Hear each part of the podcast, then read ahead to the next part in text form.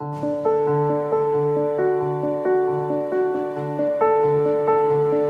Santo Evangelio según San Mateo.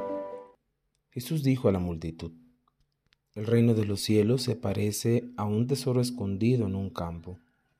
El que lo encuentra lo vuelve a esconder y lleno de alegría va y vende cuanto tiene y compra aquel campo.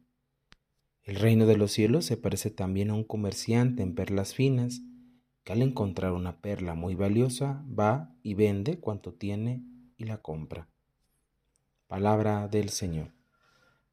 Hermanos, hermanas, en este miércoles 30 de agosto, el Señor nos habla a través de su palabra que nos da vida. El Evangelio de Mateo nos presenta esta hermosa parábola de la perla y el tesoro.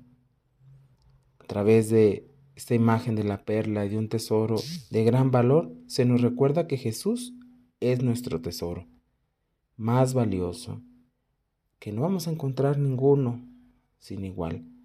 Por eso, para poder poseerlo a Él, es necesario estar dispuestos a dejar todo y a todos para poder adquirir ese tesoro.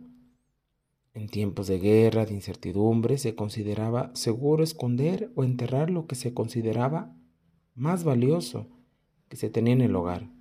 Muchos tesoros se quedaron olvidados al morir sus dueños o a olvidar dónde en verdad quedaron escondidos.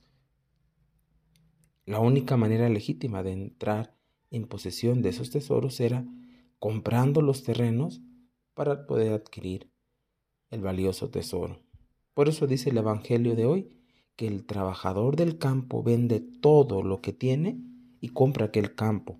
Los primeros discípulos de Jesús, así como los de toda la historia son ejemplos de esta decisión de vender todo para poseer el tesoro más grande que es Jesús.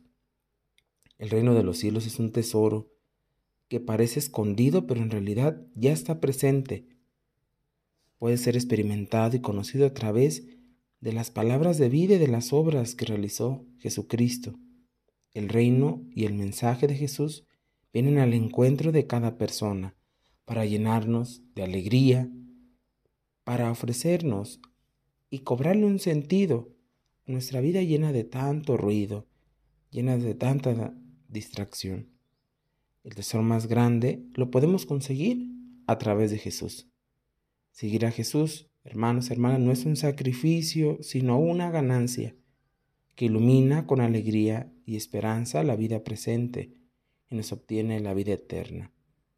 El santo, la santa que celebramos hoy encontró esa perla, ese gran tesoro, Santa Rosa de Lima, que con su ejemplo de sencillez, con la vivencia de su castidad, ella dio un testimonio muy grande para toda América Latina.